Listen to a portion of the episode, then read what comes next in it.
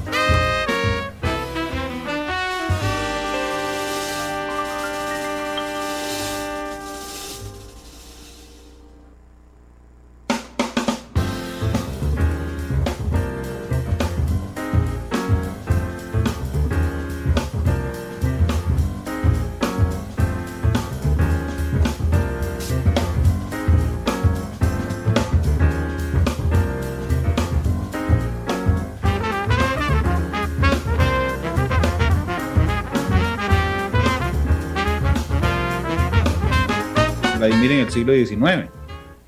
Por supuesto. Eh, más, nosotros tuvimos eh, milicia, milicia colonial en el periodo previo a la independencia, incluso en esos días del 29 de octubre, ahí en su ciudad de Cartago, cuando se reunieron los legados que iban a declarar la independencia de Costa Rica, después de conocida la independencia de Guatemala, y de recibido los documentos de Guatemala y de la declaración también de León de Nicaragua del 28 de septiembre, que llegaron aquí el 13 de octubre, el gobernador Juan Manuel de Cañas, que era de tradición militar, era militar, empezó a recoger las armas que tenía aquí en todo el Valle Central para tenerlas ahí concentradas en Cartago.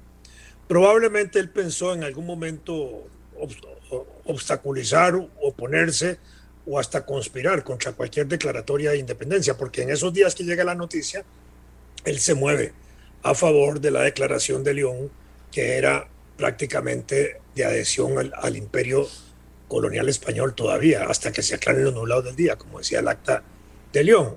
Y entre la noche del 28 y la madrugada del 29, que es cuando se declara la independencia de Costa Rica, José Santos Lombardo desarma, le quita las armas al gobernador con el objetivo de eh, tener las armas para evitar que él conspirara y para tener las armas en caso de que hubiera que defender la declaratoria de independencia. Bueno, no hubo necesidad de tirar un tiro, cierto, pero tuvimos las armas en ese momento de lo que le pertenecía al gobierno colonial. Y desde 1821 hasta 1871, hasta el gobierno de guardia prácticamente, las ordenanzas generales militares españolas que había promulgado el rey Carlos III en el siglo XVIII eran las que estaban vigentes en Costa Rica, así como estuvieron vigentes las leyes españolas después de la independencia hasta la promulgación del Código General de Carrillo en 1841. Cuando Carrillo hace el, el Código General, ahí quedaron atrás las leyes españolas que todavía se aplicaban en Costa Rica en materia civil y en otras materias. Y se regulan algunos aspectos policiales también en el Código General de Carrillo. Después viene eh, la guerra, ah, bueno, viene, se crean las milicias costarricenses en ese momento, después de la independencia se mantiene una fuerza militar, digámoslo así, y en 1835 se constituye o se organiza de mejor forma esa fuerza militar en un ejército. Y bajo Carrillo es el ejército que va a enfrentar a Morazán, que jefiado por, por Vicente Villaseñor, eh, que sí, Villaseñor se, se pliega a Morazán, destituyen a Carrillo, entra Morazán que era eh, el que había sido presidente de la República Federal, con el propósito otra vez de restaurar la República Federal, reorganiza el ejército y queda montada la estructura del ejército en Costa Rica y ahí en adelante continúa eh, la evolución de ese ejército ya más profesional. A finales de la década del 40, eh, mi impresión, por las lecturas que yo tengo, es que los gobernantes costarricenses sospechaban la posibilidad de una guerra con Nicaragua por motivo de la anexión de, del departamento de Nicoya. Y entonces se empiezan a preparar con más fuerza para la posibilidad de enfrentar una guerra con Nicaragua y eso provoca que se intente crear una academia militar en Costa Rica a principios de la década del 50, ya con, con el presidente Juan Rafael Mora Porras, y se traen expertos eh, europeos y viene un experto aquí a trabajar en ese propósito cuando en eso se viene ya el proceso de la llegada de Walker a Nicaragua, que Walker llega primero invitado por los nicaragüenses, por un grupo de nicaragüenses en el conflicto interno que tenía, y estando ahí se impone y amenaza a Costa Rica y a finales de 1855 incluso publican un, un mapa de Nicaragua que incluía toda la península de Nicoya y el límite de Nicaragua Costa Rica lo extendían desde la desembocadura del río Tempisque hasta la desembocadura del río San Juan. Y el mapa ese ya era una evidencia de la proyección de Walker, porque está firmado el mapa por el presidente Rivas y por el general William Walker. El mapa lo dice. Y ante eso, y ahí se pone en alerta el gobierno, fue cuando se produce la primera proclama de, de, Mora en diciembre, se produce el pronunciamiento del obispo Anselmo Llorente y La Fuente apoyando al gobierno para prepararse en las armas para ir a combatir a Mora.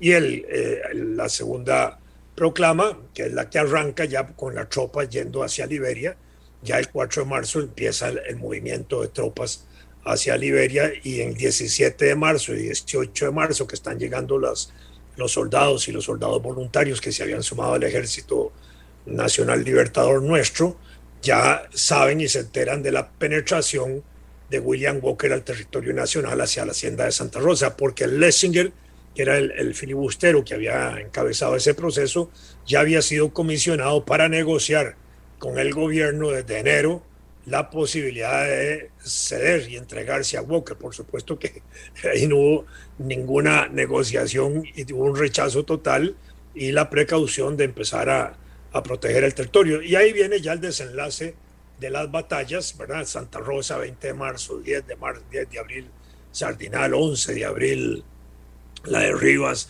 eh, 22 de diciembre, la Trinidad, que son como las cuatro grandes epopeyas nuestras del, de 1856, después de superado el cólera. Después, el primero de mayo de 1857, cuando Walker se rinde, se expulsa del territorio centroamericano, intenta Walker volver a Centroamérica en 1860 y lo agarran ahí en Honduras porque eh, los hondureños tenían ya mucha influencia británica por la presencia británica en toda la costa mosquitia que venía desde Honduras hasta Nicaragua y eso estaba protegido por tratados que incluso se liberan hasta 1898. Entonces los ingleses presionan para que agarren a Walker, lo agarran y lo fusilan ahí mismo. Pero en esos mismos días que había sucedido aquí en Costa Rica, después de la guerra, eh, Mora sigue gobernando hasta el 59 se reelige y en ese momento, aprovechándose las contradicciones internas que habían, le dan un golpe de Estado con participación de dos grandes militares que hubo durante el ejercicio de la guerra de 1856, que fueron Máximo Blanco y Vicente, eh, Vicente, Máximo Blanco y Lorenzo Salazar.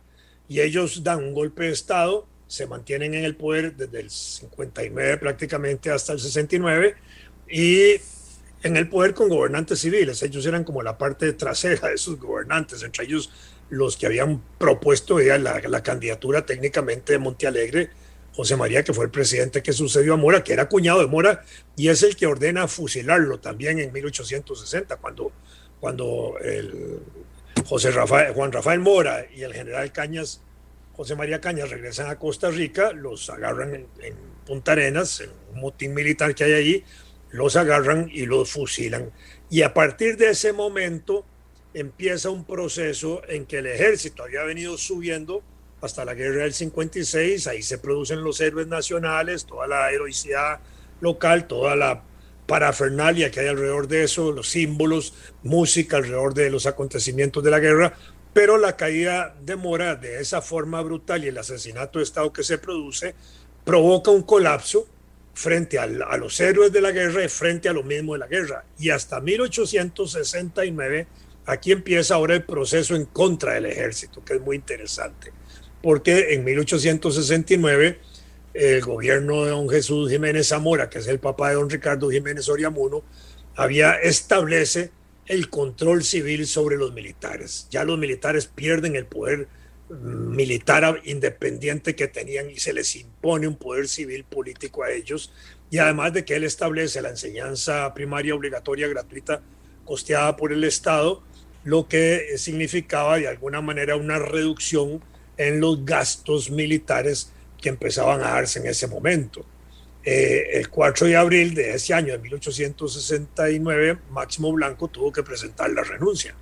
Y a su caída, la, reorganización de las comandancias del cuartel principal aquí en San José, del cuartel de artillería, porque ya estaban los dos cuarteles, de las comandancias de Alajuela y de Cartago, ya estaban bien estructuradas y la conducción del Ministerio de Guerra se pone en manos de Eusebio Figueroa, que es el que en cierta manera era el hombre que había establecido el control del, del poder militar por parte del poder político y la imposición, digamos, de civiles al frente del ejército como autoridades superiores.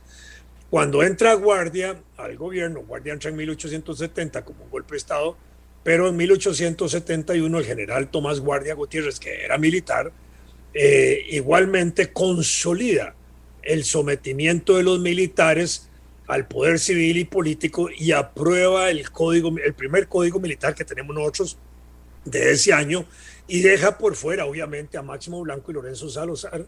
Y a partir de allí empieza un proceso que llega hasta 1948-49 cuando el ejército empieza a debilitarse porque ya desde guardias empiezan a tomar medidas importantes en ese sentido, no solo por el código militar del del 71, sino porque la, el artículo 22 de la Constitución Política de 1871 ya queda, que también Guardia la establece, la Constitución Política del 71, que llega hasta 1949, establece que la fuerza militar está subordinada al poder civil y declara ese artículo 22 que eh, esa fuerza militar también es esencialmente pasiva y jamás debe deliberar, es decir, no tiene derecho a, discutir asuntos públicos ni políticos.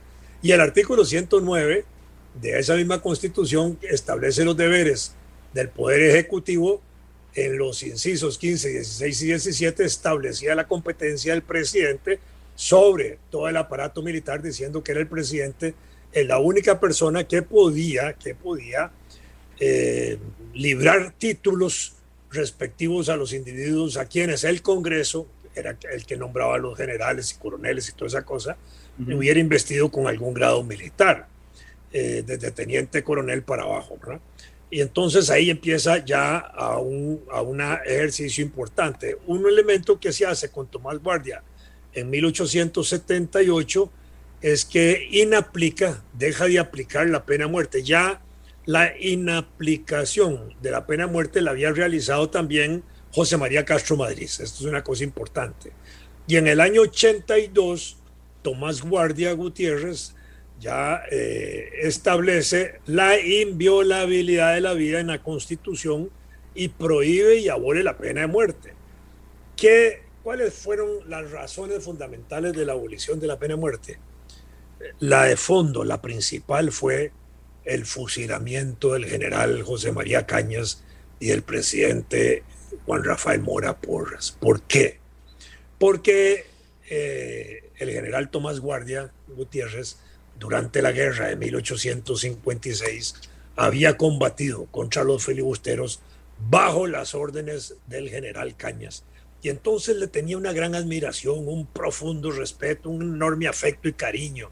Realmente lo quería y el fusilamiento le provoca un, dolor enorme y él en ejercicio del poder digamos, toma la decisión finalmente de abolir la pena de muerte para mm, en Costa Rica. Se ha dicho siempre que fue la señora de guardia la que influyó. En realidad esa fue la razón principal. Probablemente también la señora de, guardia, la señora Solórzano Alfaro, que era la primera dama, eh, influyó, obviamente, apoyando a guardia y tomando la decisión conjunta, porque ambos como familia querían muchísimo al general Cañas, pero esa fue la razón fundamental de la abolición de la pena de muerte. Perdón, ¿cómo, eh, sabemos, ¿cómo sabemos nosotros a esta altura, porque son esos detalles que normalmente usted maneja y que a todos nos gustan, ¿cómo uno sabe que esa fue la inspiración del presidente Tomás Guardia? Eh, porque lo dejó escrito, porque hay documentos al respecto, porque es una impresión de los historiadores. ¿Cómo sabemos que eso fue lo que influyó? Yo lo sé directamente por Rafael Obregón Loría, mi maestro de historia, quien me formó, que era hijo de Miguel Obregón Lizano, que había sido ministro de Estado en esos años de la década del 80 y que había estado muy cerca del general Guardia y que probablemente fue eh, Miguel Obregón Lizano quien se lo dijo a su hijo, a Rafael Obregón. Y Rafael Obregón a mí me lo transmitió en lo personal y también lo decía en clase, que había sido esa la razón fundamental. Entonces... Es que yo he leído eh, escritos académicos y no académicos que lo señalan, ¿verdad? Que dicen inspirado por la impresión de la muerte. Entonces yo dije, digo, ¿cuál será la fuente de este tema? Ya conozco la suya. La mía es de una fuente directa que viene, estoy seguro que fue de Miguel Obregón Lizano y que era cercano a Guardia en aquellos años. Eso, es, eso es fundamental. No, no recuerdo que haya nada escrito en ese sentido, ni en favor de la primera dama, la esposa de Guardia, ni en favor de Guardia en ese sentido, sino por tradición oral, que yo conozco esto. Y bueno, lo decía el maestro eh, Obregón y lo digo yo que soy su discípulo, ¿verdad? Y que fui su asistente durante casi tres años y lo conocí muy bien y, sobre todo conocí muy bien los, algunos entretelones de la guerra del 56 porque ese era uno de los temas eh, fundamentales de don Rafael cuando se cumplió el centenario de la guerra del 56 hacia 1956 la Universidad de Costa Rica le encargó a él como gran profesor que era de historia hacer un relato histórico de la, de la guerra del 56 y se hizo el documento que se llama la en, el, en ese momento él lo tituló la campaña del tránsito. Y cuando lo titula la campaña del tránsito, un libro grueso que él hizo, fue muy bien concebido desde el punto de vista táctico estratégico porque toda la lucha fue para controlar la ruta del tránsito, la vía del tránsito, que era por donde se recibían los suministros de los filibusteros. Ese libro después se hizo en dos o tres ediciones, se han hecho, y ya se le cambió el nombre, La Guerra del 56 y otras cosas, pero ya, pero ese era el libro y ese era el hombre que estaba más eh, informado en ese momento, 1956, de la Guerra Nacional, a pesar de que habían libros extraordinarios como el de Lorenzo Montúfar, hecho en el mismo siglo XIX, y ya habían los mismos de Memoria Walker, y habían un montón de libros adicionales, pero desde el punto de vista nacional ese era el primer compendio importante. Entonces nosotros fuimos educados en la tradición histórica rafaelista de Rafael Obregón, eh, mucho en ese entusiasmo por nuestros grandes líderes, por nuestros grandes héroes, y en este aspecto, don Rafael siempre nos marcaba la pauta de que esa había sido la razón fundamental de la abolición de la pena de muerte y fuimos el segundo país de América Latina, porque el primero había sido Venezuela en 1863, ¿verdad? Y de los pocos países que han abolido la pena de muerte en ese momento. Y, en el mundo creo que son pocos, son 24 países creo que son en el mundo. Y la decisión de Jesús Jiménez de, de sobreponer la autoridad civil al aparato militar, ¿por qué se dio? ¿Qué, qué lo inspiró a hacer eso? Pienso que él, él sufre de alguna manera la presencia de los militares en la década de 1860. Al, al derrocamiento de Mora, asume la presidencia de la República José María Montealegre, que era con cuño de Mora, solo que ya había muerto la, esposa, pero digamos, él se había casado con una hermana de Mora y se había casado con una hermana de Mora que también era hermana de la esposa del general Caña. Fíjense el, el nudo de familiar que había ahí y la contradicción económico-política profunda que debe haber habido entre ellos para que Montealegre hubiera mandado a matar nada menos que a los esposos, digo, a los, a los hermanos de su, de su esposa, a los concuños, al, al hermano y al, y al marido de, de, la hermana de su esposa. Es decir, esto es una cosa que es una contradicción profunda. y entonces la, la, presencia de los militares en la década del 60 es una presencia oscura. Y en ese sentido, cuando Jesús Jiménez asume, toma la decisión sobre un concepto civilista de eh, limitar el poder de los militares. Y eso fue muy atinado, porque Costa Rica nunca tuvo presencia militar en gobiernos, eh, salvo Tomás Guardia y alguno que otro por ahí, que fueron militares de carrera y que se impusieron. En este sentido, hasta ese momento lo que hubo fueron gobiernos más civiles, aunque de corto plazo muchos de ellos, por el movimiento político que había intenso en ese periodo antes de 1871. Pero ahí fue la primera medida de control que hubo sobre los militares y quizás muy visionariamente de Jesús Jiménez y el grupo que rodeaba a Jesús Jiménez, como rodeó también a, a, a Tomás Guardia, eh, pensaron que era mejor tener a los militares bajo la bota civil y no al revés, que los militares tuvieran a los políticos y a los civiles bajo su bota. Pero curiosamente, curiosamente. Porque además estábamos viendo, perdón, porque además estábamos viendo los conflictos militares que habían en Centroamérica. Y eso seguramente no les gustaba a ellos, a la clase política civil del país, que eh, en cualquier momento pudiéramos sufrir nosotros la presencia de militares con la intención de quedarse en gobierno y gobernar desde el aparato del Estado por la fuerza, porque Centroamérica se movía mucho en ese escenario. Nosotros no, pues nosotros habíamos tenido desde 1824 maestros, abogados y civiles al frente del ejército. Monte Alegre era de tradición, era médico, aunque hay un historiador que cuestiona su título de medicina, pero digamos que ese era el rango de quienes habían ejercido la presidencia o la jefatura de Estado en aquel periodo. Lo que, lo que le quería preguntar es que, a menos de que me corrija, el, el gobierno de Jesús Jiménez en el 69 termina con un golpe de Estado, ¿verdad? De guardia. Ok, entonces... El 27 de abril de 1870. Entonces digamos que no le sirve mucho a, a Jesús Jiménez poner el poder civil sobre el ejército porque su gobierno termina en un derrocamiento. Sí, claro. Pero si usted toma en cuenta que Guardia da un golpe de Estado, pero todos sus gabinetes de civiles, entre ellos José María Castro Madrid, eh, gente muy notable. Entonces uno dice, ¿cómo es esto? un militar da el golpe de Estado y todo su gabinete, todos sus ministros eran civiles. Para que ninguno le diera el golpe. Bueno, pero era una élite cultural, era una élite política, era una élite, era un grupo de, mucha presencia educativa y cultural. Eso es una cosa importante. Y por supuesto es un golpe de un militar, sí, claro.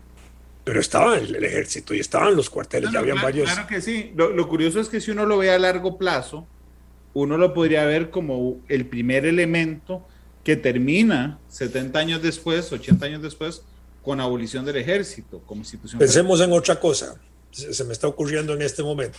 A ver. 1865 se funda la Logia Masónica de Costa Rica, el movimiento masónico de Costa Rica. Lo funda un sacerdote, Francisco Calvo. Calvo había participado en 1843 como uno de los primeros eh, personas que están vinculadas a la universidad, en ese momento muy joven él, y eso hace que la Universidad de Santo Tomás tenga como escudo unos símbolos que tienen elementos masónicos. Fíjense que es interesante, pero hasta 1865 funda la masonería y alrededor de la masonería se aglutina el, el grupo más importante de intelectuales de la época y de los presidentes que a partir de 1865, entre ellos, entre ellos eh, José María Castro Madrid, forman parte de la masonería.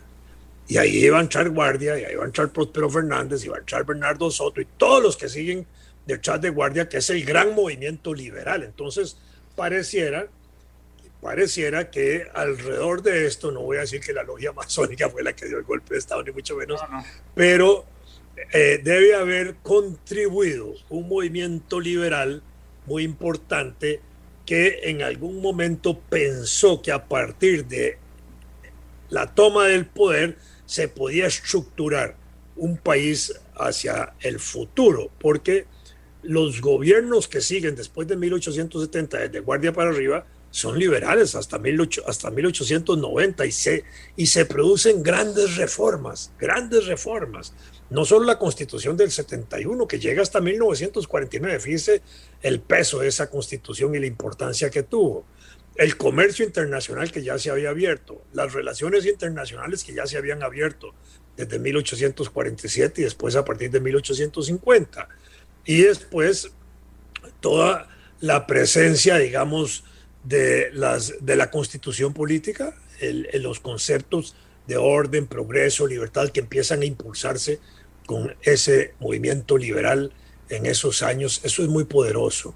Y la codificación que se hace no solo con la constitución del 71, sino con el movimiento codificador que se organiza desde 1882 hasta 1888, que es cuando se mm, supera el Código General de Carrillo y se hacen el código fiscal de aquella época, el código civil, el código de procedimientos civiles, el código penal, el código de procedimientos penales. Se empieza eh, a hacer una legislación muy vigorosa que incluso llega hasta, hasta mediados y más, un poquito más de hasta 1800, hasta 1970, cuando se crea el nuevo código fiscal por el, por el tributario, bajo el nuevo concepto de la hacienda, tributar es progresar en 1970 se establece una separación del Código Civil, el Código de Familia, en 1970.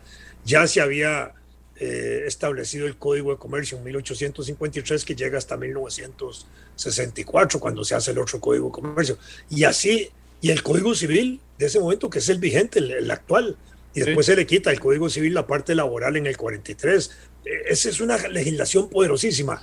Y en esa legislación, en esa legislación, en la comisión codificadora, hay dos jóvenes, dos jóvenes que están graduándose de la Escuela de Derecho en ese momento, que son don Cleto González Víquez y don Ricardo Jiménez, que es hijo de Jesús Jiménez. Y entonces hay una continuidad ahí de fuerza liberal muy poderosa y muy vigorosa. Si vemos ahora la primera mitad del siglo XX, tenemos desde 1906 a Ricardo Jiménez en Asamblea Legislativa, en, sí, en Asamblea Legislativa en 1910 lo tenemos de presidente. En el, en el 6 tenemos a Cleto González de... Sí, a Cleto González lo tenemos de, de, presidente en ese momento. Eh, en el 24 volvemos a tener a, a, ¿cómo se llama? A Ricardo Jiménez. En el 28 volvemos a tener a Cleto. En el 32 volvemos a tener a Ricardo Jiménez. Y todavía tenemos la posibilidad de una candidatura electoral que no, no se materializó en 1939 de Ricardo Jiménez para un cuarto periodo. Ese es un movimiento demasiado poderoso, muy vigoroso. Y la mayor parte de los presidentes de ese periodo, todos fueron miembros o estuvieron muy vinculados al movimiento de la masonería nacional. Entonces yo creo que esa es la razón también un poco de fondo que pudo haber eh, contribuido eh, en el impulso de Guardia para desarrollar una revolución liberal, digámoslo así, de carácter institucional como la, como la que se impulsó. Que por cierto, quedémonos un momento en el siglo XX, porque yo, yo entiendo, digamos, a esta altura, cuál es la importancia del ejército en la segunda mitad del siglo XIX, ¿verdad? La importancia y los elementos, por eso la decisión de Jesús Jiménez, la decisión de Tomás Guardia, pero llegamos al siglo XX y en el siglo XX hay un golpe de Estado en 1917. ¿Qué papel jugó ahí? No, no, no, también es una cosa importante. 1902, me parece, 1903, eh, al escudo nacional se le quita el símbolo militar que todavía tenía, que era uno, un cañoncito que tenía en la base. Y se lo quitaron. Y eso fue intrascendente, pero no tuvo un mayor peso le eliminaron el símbolo militar, pero ya los militares venían de, caída. ¿Por qué?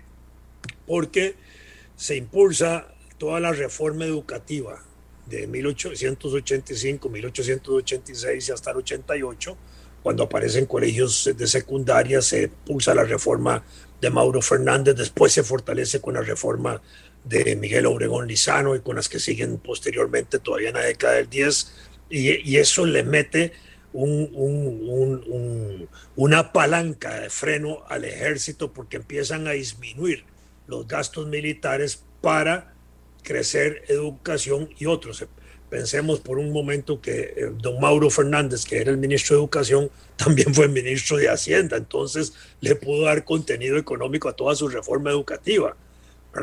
Y entre 1927, ah, bueno, no, no, no lleguemos todavía al 27, entonces le quitan, le fortalece la parte educativa, se disminuye el papel del ejército, debilitan todavía la institución militar quitándole el cañoncillo al, escudo nacional, sigue para abajo la, presión militar, pero viene ahora la década del 10, la década del 10, del 10 al 20, más o menos, o desde 1909 al 19, pues es lo mismo, esa década, eh, los Estados Unidos impulsa una modernización de las fuerzas militares de todo el Caribe y en América Latina hasta donde pudo.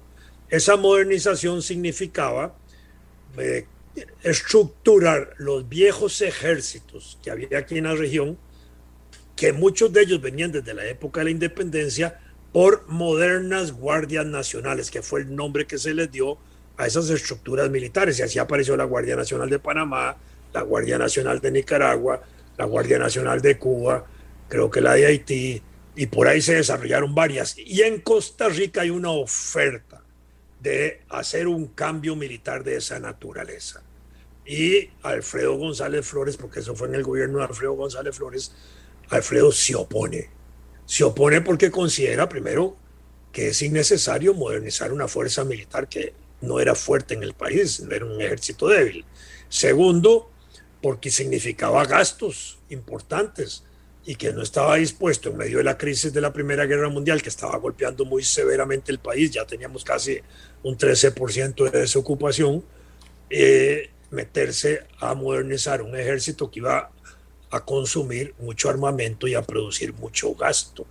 Y entonces ese factor, ese factor de no modernizar la guardia, el ejército nacional probablemente enfrentó, enfrentó a Alfredo González Flores a los sectores militares nacionales, que sí les, sí les interesaba continuar, digamos, con la estructura del ejército en la forma que existía y no importaba si era moderno porque no iban a cambiar sus grados militares, sino que iba a modernizarse el ejército más profesionalmente.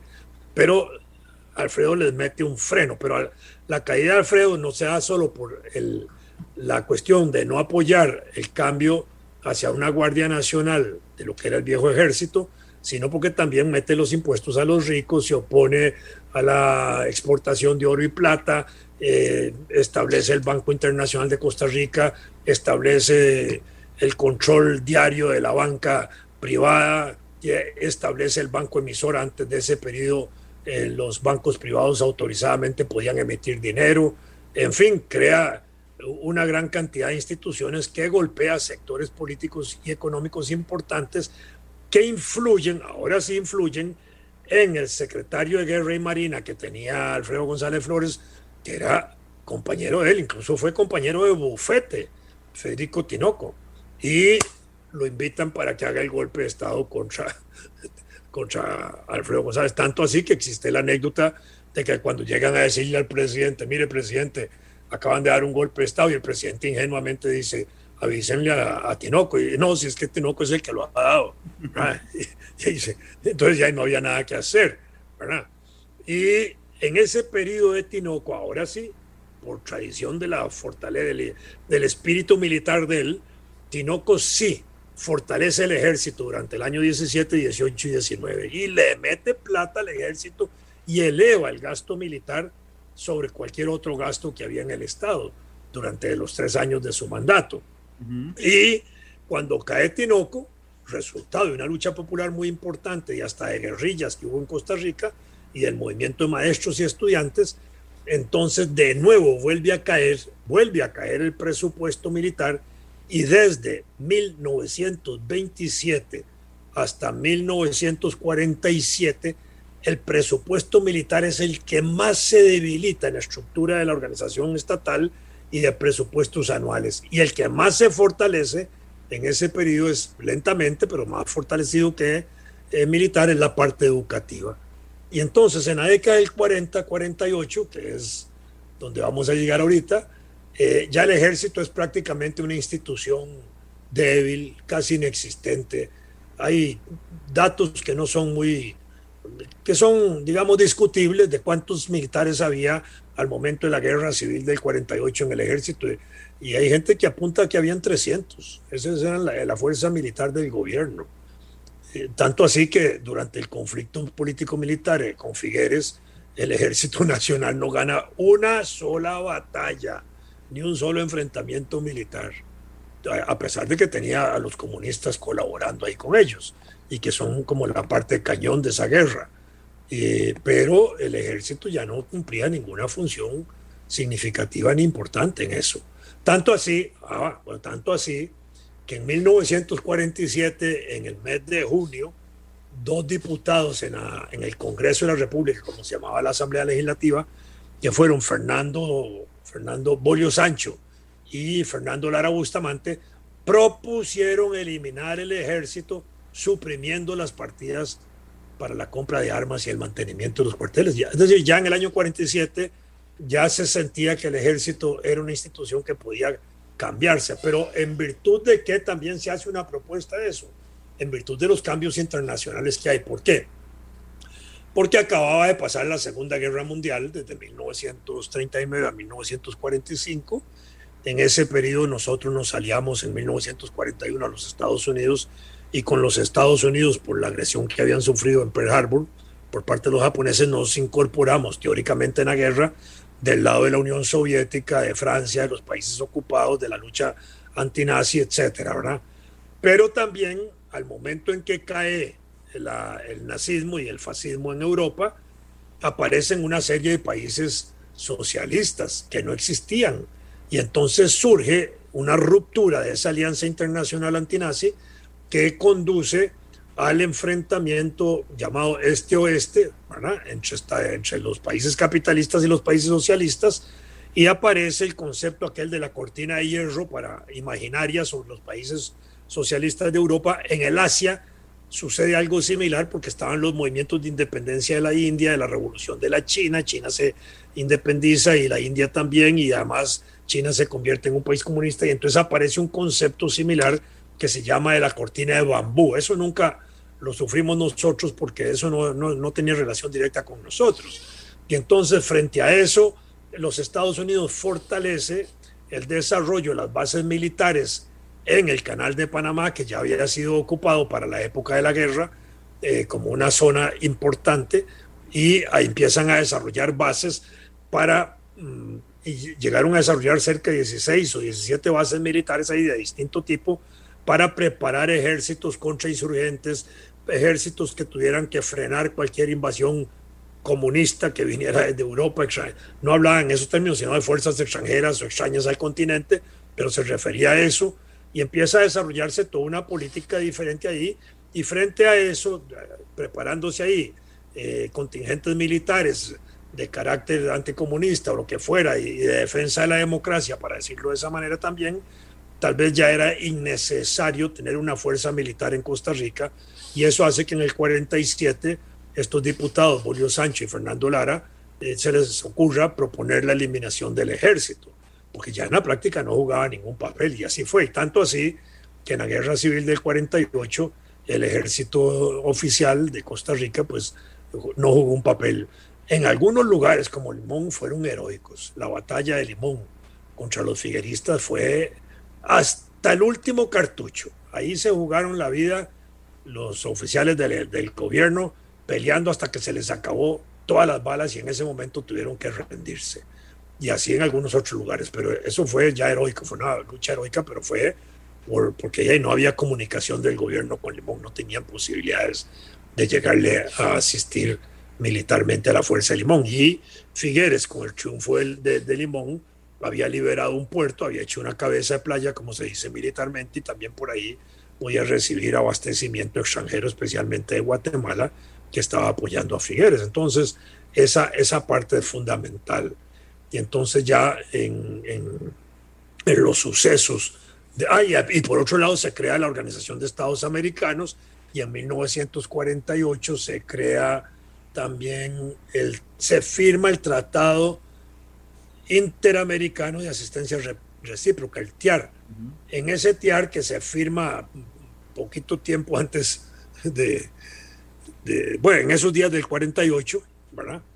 El, antes de la invasión de, Calderón Guardia en diciembre del 48 a Costa Rica, que la planea en Nicaragua, el Tratado Interamericano se había firmado unos días antes por parte de Figueres y de la Junta de Gobierno, y Figueres pone a prueba, pone a prueba realmente el uso de, una, de un tratado, de un instrumento jurídico internacional que suponía la detención de cualquier intención de invasiones externas, de agresiones externas de parte de cualquier país hacia cualquiera de los países firmantes del tratado.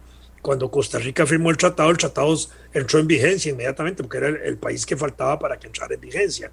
Y puede articular en ese sentido la presión de Figueres para que eh, desde la OEA y desde los organismos internacionales se presione a Somoza para que no le dé apoyo a la invasión calderonista del 48. Y eso vuelve a repetirse en el 55, lo que puso en evidencia la, la, no necesidad del ejército, porque no hubo necesidad de ejército. Entonces los organismos internacionales, eh, la legislación internacional, eh, la circunstancia de que Costa Rica era como una situación débil y había que protegerla, produjo la la posibilidad de que también se fortaleciera la idea y la imagen de la abolición del ejército en Costa Rica. Entendamos también que cuando Figueres triunfa política, militarmente, eh, no puede asumir gobierno, porque Teodoro Picado no renuncia. El gobierno constitucional de Teodoro Picado dura desde el 8 de mayo de 1944 hasta el 8 de mayo de 1948. La guerra había terminado tres semanas antes, a mediados de abril, pero no le entregan el gobierno a Figueres. Eso es lo que quería Figueres. Figueres incluso quería formar parte del gobierno de Teodoro Picado como ministro con algunos de sus hombres. Tampoco se lo permiten. Teodoro Picado sale del país hacia Nicaragua con Calderón y deja en ejercicio del gobierno a su vicepresidente que se llamaba designado a la presidencia, que era un designado a la presidencia, que era Santos León Herrera, que es el que asume el gobierno las últimas eh, tres semanas de, del gobierno de Teodoro y es el que le entrega el gobierno a Figueres. No se lo entrega a Ulate, que era el que había ganado la, la elección, porque Figueres le da un golpe de Estado a Ulate. ¿Cuándo le da el golpe de Estado a Ulate?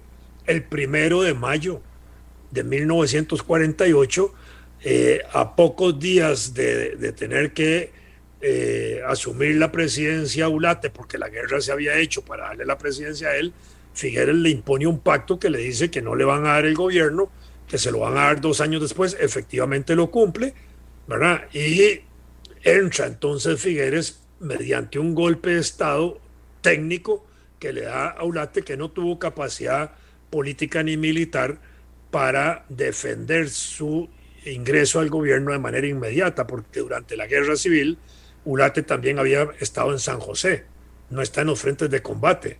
Y estando en San José incluso le pidió protección a los comunistas porque creía que su vida también tenía peligro en manos de Figueres. Y entonces los comunistas lo llevan al Palacio Arzobispal de Monseñor Sanabria a, que esté ahí durante el periodo de la guerra eh, don Otilio Ulate y aún en el Palacio Arzobispal Ulate le solicita a los comunistas que sean ellos los que cuiden el Palacio Arzobispal y no tampoco el gobierno, porque confiaba más en el cuidado de los comunistas que en el cuidado de, las fuerzas de gobierno, que además eran opositoras a él. Bueno, ese es un escenario interesante para entender eso y también para entender cómo es que asume Figueres. Entonces Figueres, después de que le da el golpe de Estado y se impone como futuro gobernante de Costa Rica, el primero de mayo, eh, en el decreto eh, números, bueno, eh, empieza a gobernar Figueres el 8 de mayo cuando le entregan el gobierno. Y el 8 de mayo, cuando el gobierno de Figueres inicia, se toma el primer decreto de la Junta de Gobierno, que era un decreto ley, porque no había, él suspende el Congreso, eso gobierna con decretos leyes, establece que Figueres asume el mando del ejército y de las Fuerzas Armadas de la República en calidad de comandante en jefe. Es decir, todavía tenemos ahí una figura de gran militar al frente del ejército y de las Fuerzas Armadas y como jefe del ejército. Solo que ese mismo día, asumiendo el gobierno, él suspende, Figueres, la constitución del 71 y ahí viene un elemento interesante, meramente de carácter técnico legal. Si él suspende la constitución y el ejército era una institución constitucional, pareciera entonces que también dejó en suspenso el ejército. Por eso es que algunos han dicho también que la fecha de suspensión del ejército, eh, no de abolición, pero de suspensión en este caso, fue el 8 de mayo de 1948, cuando Figueres dejó de aplicar la constitución, la dejó por fuera y al quitarle la base constitucional al ejército, el ejército ya no tenía fundamento de existencia.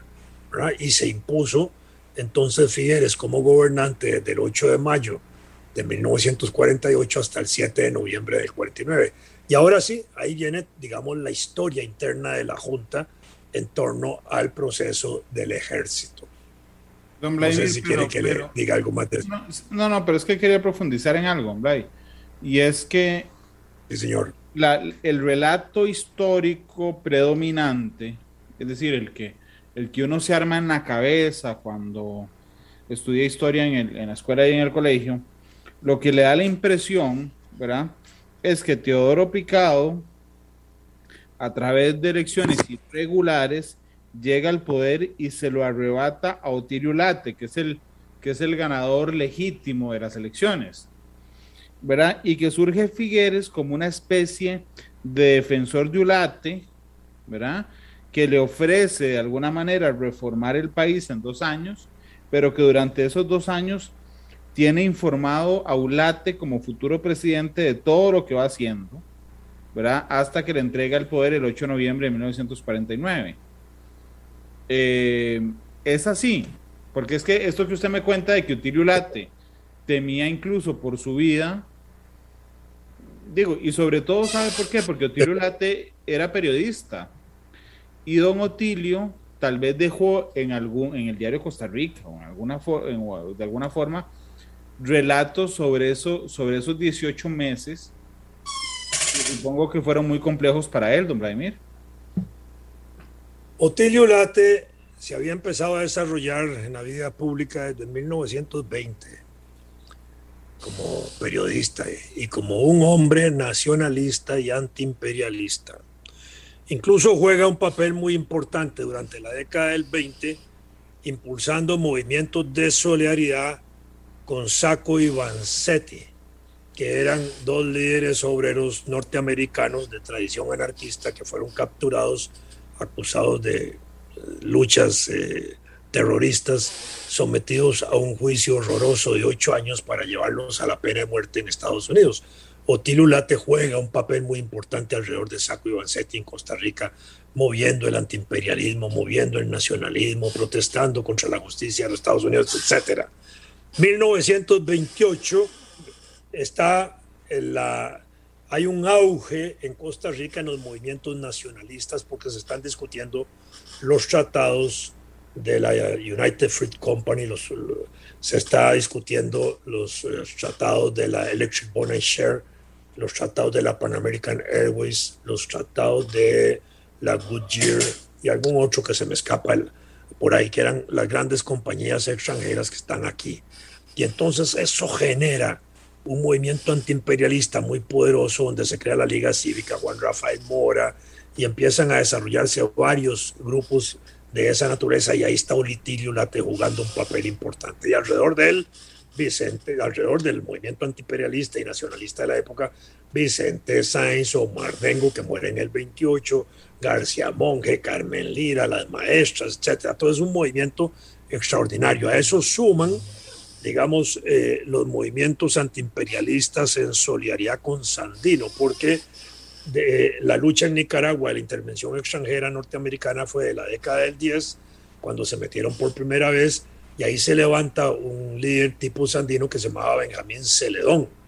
Si usted recuerda bien, creo que sí lo puede recordar, cuando estaba la lucha del Frente Sandinista en el año 79, el Frente Sur de Nicaragua se llamaba Frente Benjamín Celedón, en honor a este líder, digamos, de la lucha antiimperialista de la década del 10. En ese movimiento antiimperialista Benjamín Celedón, ahí fue a luchar Jorge Bolio Jiménez y otros. Y hasta se creó un contingente para ir a luchar ahí con, con enfermeros y otras cosas.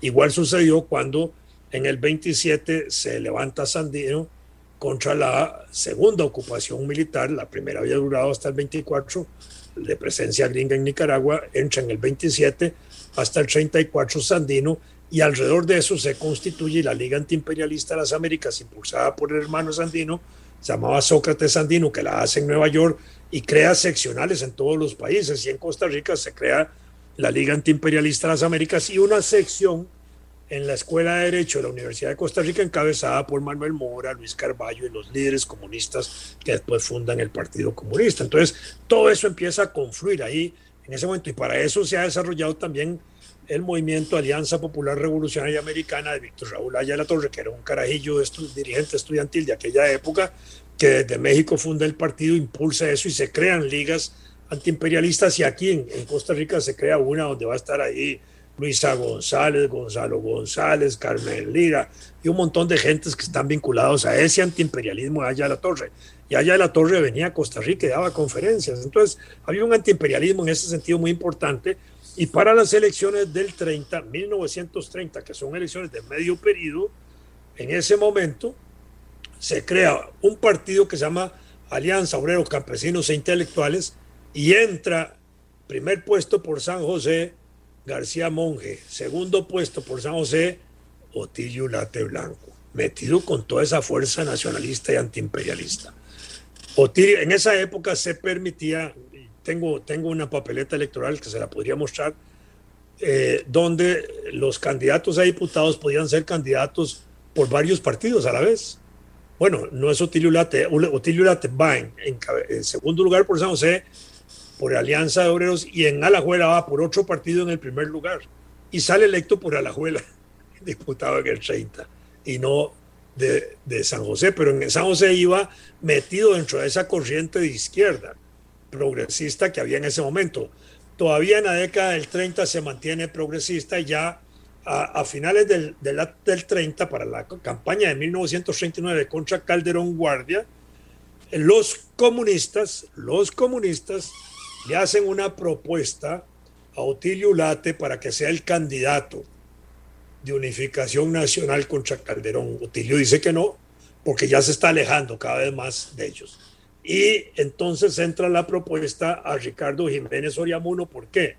Porque Ricardo Jiménez Oriamuno se sale del Partido Republicano en el 39 porque el Partido Republicano hace un pacto con la Iglesia con condición de derogar las leyes liberales del 82 al 88, las que hablamos antes, ¿verdad? Donde estuvo el mismo Ricardo Jiménez ahí metido, y restaurarle los derechos a la iglesia que le habían sido limitados en la reforma liberal, especialmente las reformas de julio de 1884, que era la, le eliminaron el derecho a coger limosnas de primicias, impuestos eclesiásticos, prohibieron que los curas anduvieran con sotanas en las calles, en fin, un montón de cosas que se tomaron en ese momento contra la iglesia. El matrimonio civil, que fue la parte más dura para la iglesia en ese momento, la celebración de matrimonios civiles fundamentalmente reconociendo el matrimonio católico cuando se inscribía en el registro civil y no de otra forma, etcétera. dándole carácter de auxiliares del registro civil a los sacerdotes,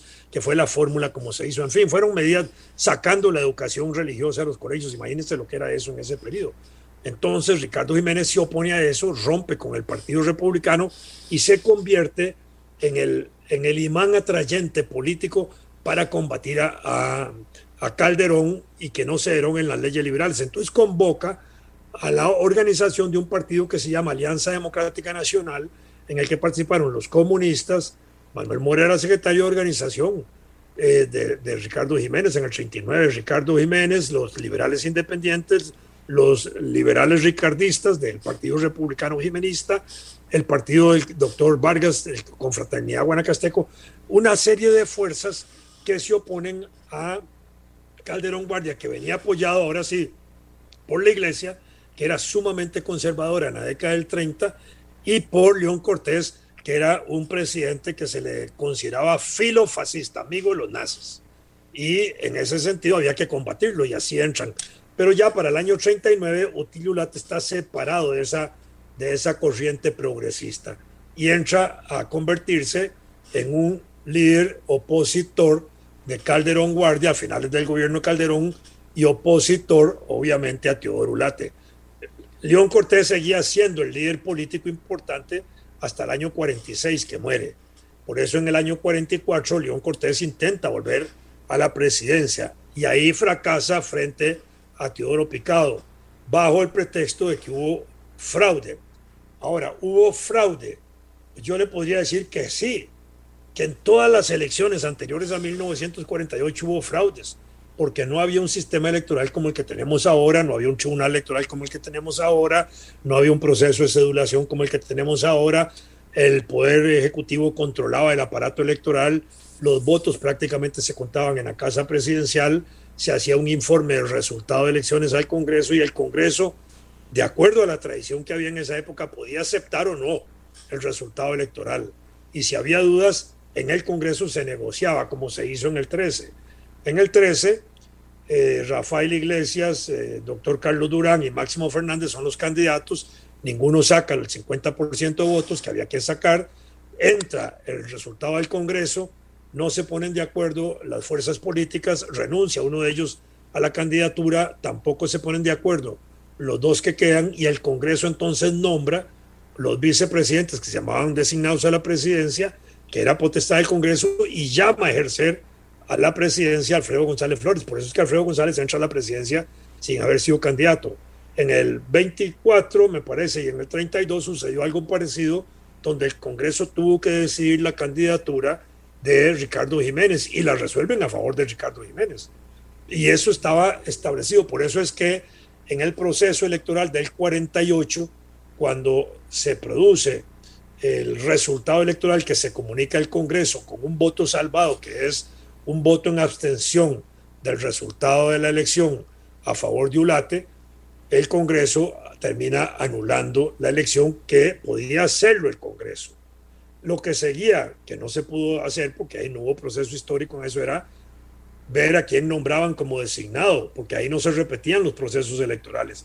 Ni el Congreso iba a anular la, la presidencia de Ulate y nombrar a, a Calderón de presidente. Eso hubiera sido muy duro.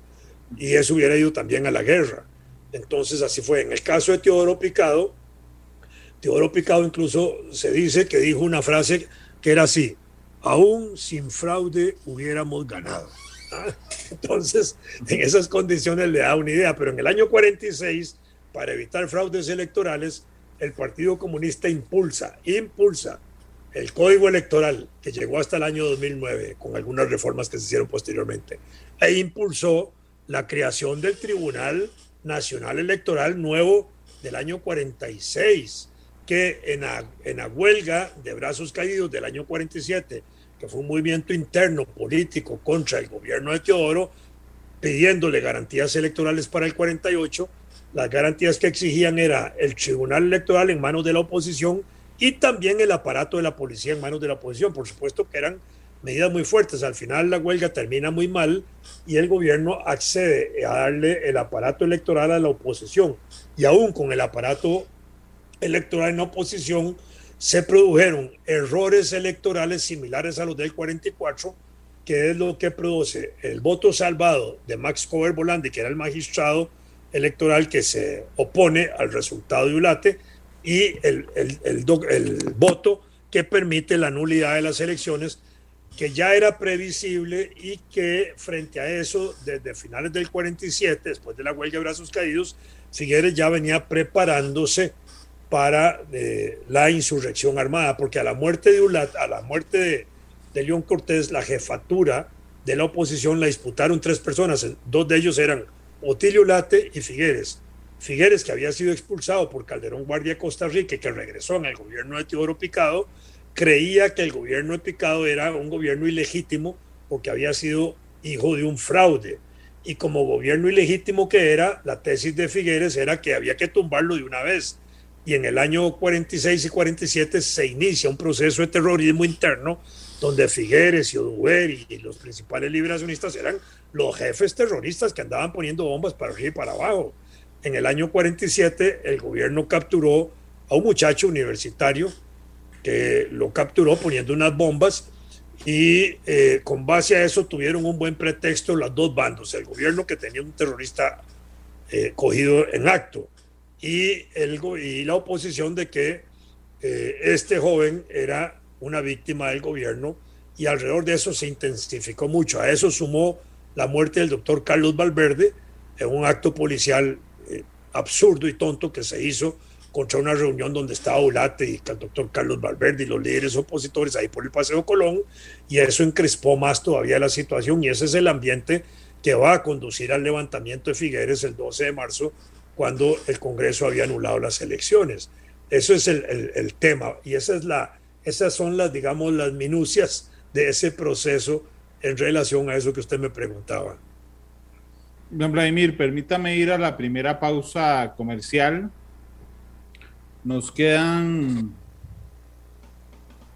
mm, vamos a ver, como 15 minutos de programa, pero vamos a la pausa y regresamos para hablar sobre en, sí la decisión de la abolición del ejército el primero de noviembre de 1948. Tiene muchos tonos, matices.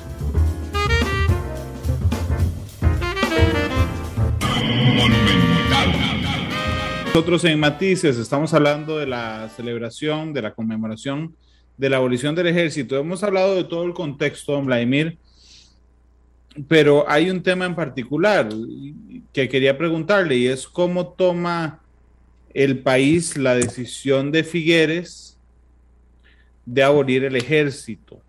Y, Figueres gobernaba a sus anchas, es decir, es una decisión personal, don Vladimir. No, no, es interesante. Entonces, ya hemos dicho hace un rato que con la llegada al gobierno de Figueres y la anulación de la constitución, técnicamente se había quedado el ejército sin sustento constitucional, pero al mismo tiempo hay decretos, distintos decretos de la Junta de Gobierno, donde de una u otra manera empieza a fortalecer la misma estructura del ejército. No, al final de cuentas tenían que gobernar y estaban los sectores opositores ahí todavía existentes. A pesar de eso les reprime, les mete cárcel y hasta comete el asesinato del codo del diablo. Todo eso está ahí metido, pero había que tener, digamos, unas fuerzas armadas en Costa Rica en ese sentido. Eh, y la Junta de Gobierno mantiene la existencia del ejército desde el 28 de mayo de 1948 señala que la existencia del ejército en la actualidad, dice el decreto de la Junta, debe mantenerse como una medida de emergencia y establece la Junta de Gobierno el Departamento de Defensa dependiente del Ministerio de Seguridad. Ya empiezan a tenerle un controlito ahí, ¿verdad? Después viene el, en, 25 de noviembre del 48 la, una, un acuerdo en que dentro de la Junta de Gobierno se discute y Edgar Cardona Quiroz, que era el ministro de Seguridad, propuso un plan de supresión del ejército, de abolición del ejército, que fue presentado por él. Y eso le da a, Edgar Cardona el reconocimiento y el título que le da la Junta de Gobierno de coronel efectivo de las Fuerzas Armadas de Costa Rica.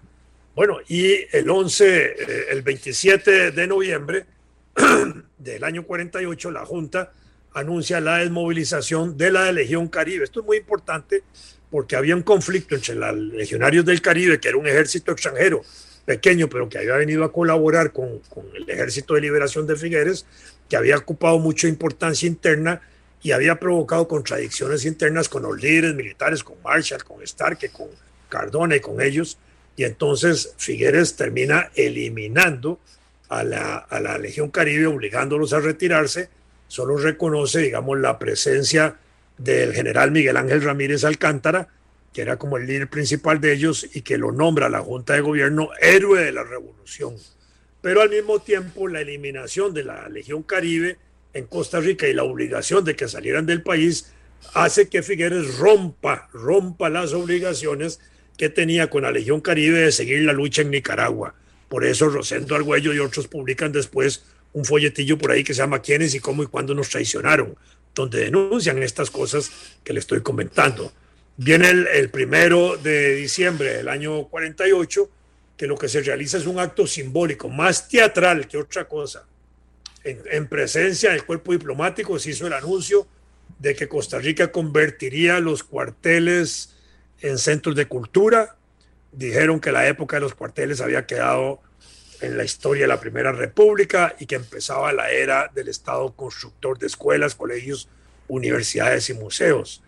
En ese día del primero de, de, diciembre hablaron en el acto del museo José Figueres, que era el presidente de la Junta, Edgar Cardona, que era el ministro de Seguridad y que había propuesto dentro de la Junta la abolición del ejército, Ulaislao Gámez, que era el ministro de Educación de ellos, el mismo ministro de Educación hizo ahí una, una, un discurso muy bonito diciendo que la luz que irradiaron las espadas del 12 de marzo, que fue el día que se levantó Figueres, aludiendo al acto insurreccional eh, que dio inicio a la guerra civil, dijo, dijo Ulaislao Gámez, hoy se transforman en antorcha de libertad y del decoro que entonces eh, proclamaron en aquella época. Y así empezó a darse. Entonces fue cuando se hizo el acto simbólico de golpear una de las almenas del, del museo que ya estaba cortada para que en el masazo se pudiera caer por parte de Sora. Eh, eso así, pero vea que le dije eso del primero de diciembre, pero el 13 de diciembre, el 13 de diciembre de 1948, la Junta crea la tesorería del ejército para atender aquellos gastos de la presidencia. Entonces, ¿lo había abolido o no lo había abolido? Porque si lo abole es que ya no existe. Allí todavía es simbólico eso, pero ya era una decisión de quitarlo, eso sí es cierto pero todavía el 13 de diciembre, unos días después, están creando la tesorería del ejército. El 19 de diciembre se produce el asesinato del Codo del Diablo. Eh, el, viene la hora las elecciones para la Asamblea Nacional Constituyente, que se hacen a finales del 48. Se instala la Asamblea Nacional Constituyente en enero y el 3 de, febrero, cuando se inicia la labor de la Junta de Gobierno, digo, la Asamblea Constituyente, la Junta de Gobierno presenta a la Asamblea Nacional Constituyente un proyecto de constitución y en ese proyecto de constitución que lo rechaza la, la, Asamblea Constituyente, la Junta de Gobierno proponía en su artículo 10 declarar oficialmente disuelto el Ejército Nacional. Entonces sí había una voluntad de disolverlo. Y efectivamente el 3 de febrero se hace efectivo el anuncio de querer abolir el ejército que es una buena fecha como para recordarlo. Esa discusión ya dentro de la Asamblea Legislativa, dentro de la Asamblea Constituyente, la llevan a cabo entre julio y octubre en Asamblea Constituyente. Los diputados que más se destacan en eso fueron Ricardo Esquivel Fernández, Juan Trejos Quiroz y Enrique Montiel Gutiérrez, que fueron los que mantuvieron la tesis de suprimir el ejército, que no eran los diputados electos de, Figueres, porque de Figueres solo sacó cuatro diputados ahí. Luis Alberto Monge, eh, el que fue rector de la universidad, Facio, Carlos Monge Alfaro, el profesor de historia, y otro, que ahorita se me olvidó, ahorita me acuerdo. Entonces, ellos no son los que proponen eso en la Asamblea Constituyente, son estos otros diputados. Esa discusión se lleva a cabo desde julio hasta octubre y el 11 de octubre la Junta de Gobierno emite un decreto, el número 749, que acuerda imprimirle a la estructura política del Estado una fisonomía netamente civil y le confía, ahí sí le confía la defensa del orden y la seguridad interna a las fuerzas regulares de la Policía Nacional, que pasaron a llamarse a partir de ese 11 de octubre del año 49 Guardia Civil. Y es cuando oficialmente se traspasa ya en manera definitiva el cuartel Bellavista a la universidad con el objetivo de desarrollar el museo. Entonces, aquí tenemos un proceso en el cual ya desde que se había presentado el proyecto de constitución en febrero a la, a la, Asamblea Nacional Constituyente, ya se estaban tomando las medidas para ir disolviendo el ejército como efectivamente se están disolviendo. Y el 18 de octubre, la, la Asamblea Constituyente revisa lo que se ha discutido desde julio hasta octubre y aprueba todo lo que se ha discutido ahí para el 31, ahora sí, el 31 de octubre del año 49, aprobar y ratificar la abolición del ejército dentro de la Asamblea Constituyente. Y el primero de, ¿cómo se llama? El, el 7 de noviembre, el 7 de noviembre se aprobó la constitución política como un todo y ya quedó incluido ahí en el artículo, ¿cuál fue? En el número 12 donde se abole la, el ejército como una institución permanente y se le da un carácter civilista al Estado en el artículo 140 de la Constitución e integra a la fuerza pública dentro del modelo del Estado que se está haciendo. Eso es básicamente así, esa parte, ¿verdad? Eh, entonces ahí juega un papel importante. Perdón, pero es abolición como institución permanente porque después vuelve, vuelve a activar sí, claro. el 55, creo, durante un momento, y en el 60 y algo que mandamos eh, soldados a República Dominicana. No, no, pero no se activa el ejército. El ejército se disuelve como institución permanente, pero para ciertos casos puede organizarse. Está establecido así en la Constitución. En diciembre del año 48, eh, con la intervención que hizo Calderón desde Nicaragua se logró frenar eso con organismos internacionales y con base al Tratado Interamericano de Asistencia Recíproca que acabamos de firmar nosotros.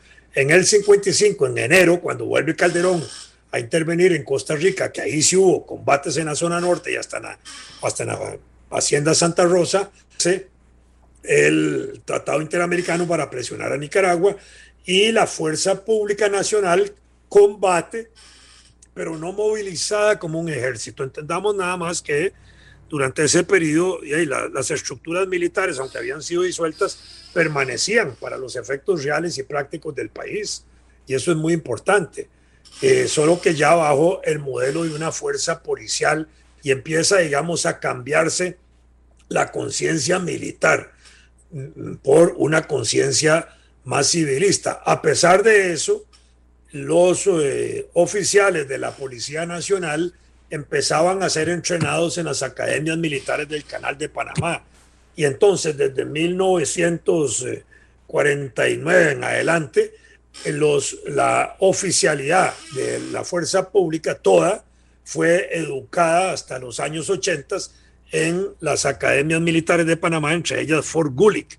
Y dentro del concepto de la Guerra Fría y dentro de los conceptos de eh, contrainsurgencia y ese tipo de políticas militares que se impulsaron en esa época, sobre todo después de que triunfa la Revolución Cubana en 1959. Y entonces se vuelve todavía más tenso eso y se crea incluso el Consejo de Defensa Centroamericano por parte de los gobiernos de Centroamérica. Costa Rica entra como país observador, no lo hace como país militar porque no tiene ejército y entonces entra con un concepto de, observador y el representante de Costa Rica diplomático en Guatemala, el embajador en Guatemala, siempre fue, y creo que todavía hasta hoy, representante de Costa Rica como miembro observador del Consejo de Defensa Centroamericano cuando se reúnen en Centroamérica, ahí en Guatemala.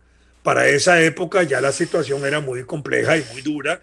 Es la época en que el Francisco Orlich eh, colabora con la intervención de los Estados Unidos y de la OEA, justificada en ese sentido, contra Camaño, el gobierno de Camaño, que había resultado triunfador en, en, Dominicana, y Costa Rica participó con una veintena o treinta policías que mandaron allá, que llevaban la misión de no participar en actos militares, sino en actos policiales de cuidado de, de, cuido de establecimientos militares. Eso es lo que se dijo, ¿verdad? Pero nada más en ese sentido. Y el, el, punto está en que ya eh, en ese tanto ya se venía debilitando el ejército. Todavía existía una oficina de la, de la misión militar norteamericana. Le digo que esa oficina existía hasta el gobierno de Oduber.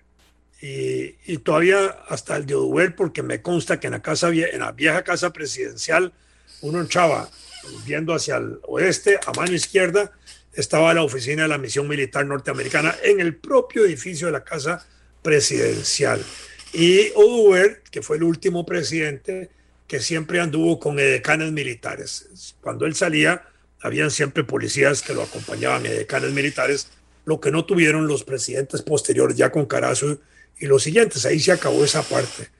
Y eh, el ejército, digamos, de alguna forma se mantuvo, digamos, en la estructura institucional de la Guardia Civil.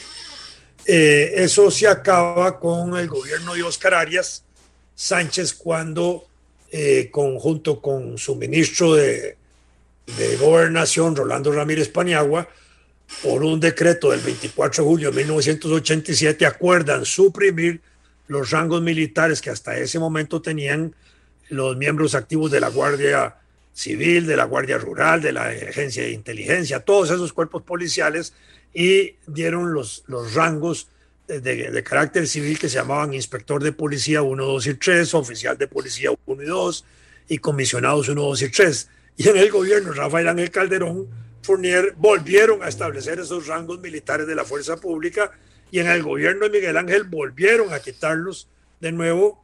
Y el último acto indecoroso de Costa Rica fue cuando el gobierno de Abel Pacheco se adhirió con su firma como presidente a la agresión militar que Estados Unidos estaba haciendo en oposición a los acuerdos de la ONU en Irak. Y eso produjo por, una, por un recurso que se le metió al presidente ante la sala constitucional, que la sala constitucional le llamara la atención fuertemente, diciéndole que Costa Rica no podía participar en ningún evento ni en ningún acto de carácter colectivo eh, internacional de tipo militar, ni participar en acciones militares de esa naturaleza, porque nosotros teníamos una prohibición constitucional con la abolición del ejército y obligó a Abel Pacheco a retirar la firma. Cuando Abel Pacheco hace la gestión ante el gobierno de Bush, creo que era el de en ese momento, de retirar la firma, el presidente Bush dijo que no la retiraba, que no la podía retirar porque ya la guerra había iniciado y ahí se quedaba en el documento oficial que él había firmado y hasta ahí murió eso.